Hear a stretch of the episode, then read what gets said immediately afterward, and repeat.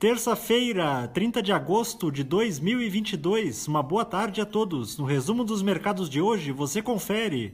O Ibovespa terminou o dia em baixa de 1,68% aos 110.431 pontos, em linha com o mau humor que atingiu grande parte dos mercados mundiais nesta sessão diante da percepção de que a autoridade monetária dos Estados Unidos terá que ser perseverante para derrubar a inflação mais alta em quatro décadas no país.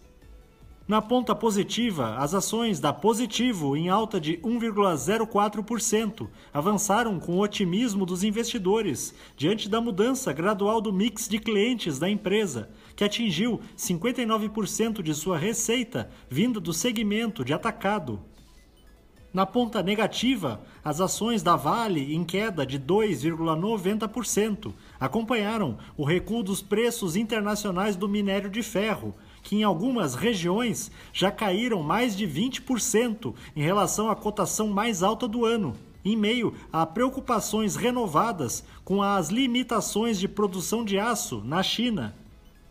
O dólar à vista, às 17 horas, estava cotado a R$ 5,11, em alta de 1,58%.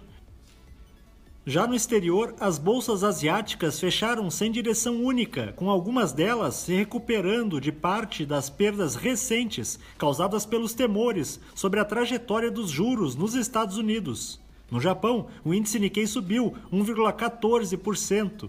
Na China, o índice Xangai Composto recuou 0,42%. Os mercados na Europa encerraram na maioria em baixa, repercutindo a queda do índice de sentimento econômico da zona do euro entre julho e agosto, que atingiu sua leitura mais fraca em 18 meses. O índice Eurostock 600 teve perda de 0,67%.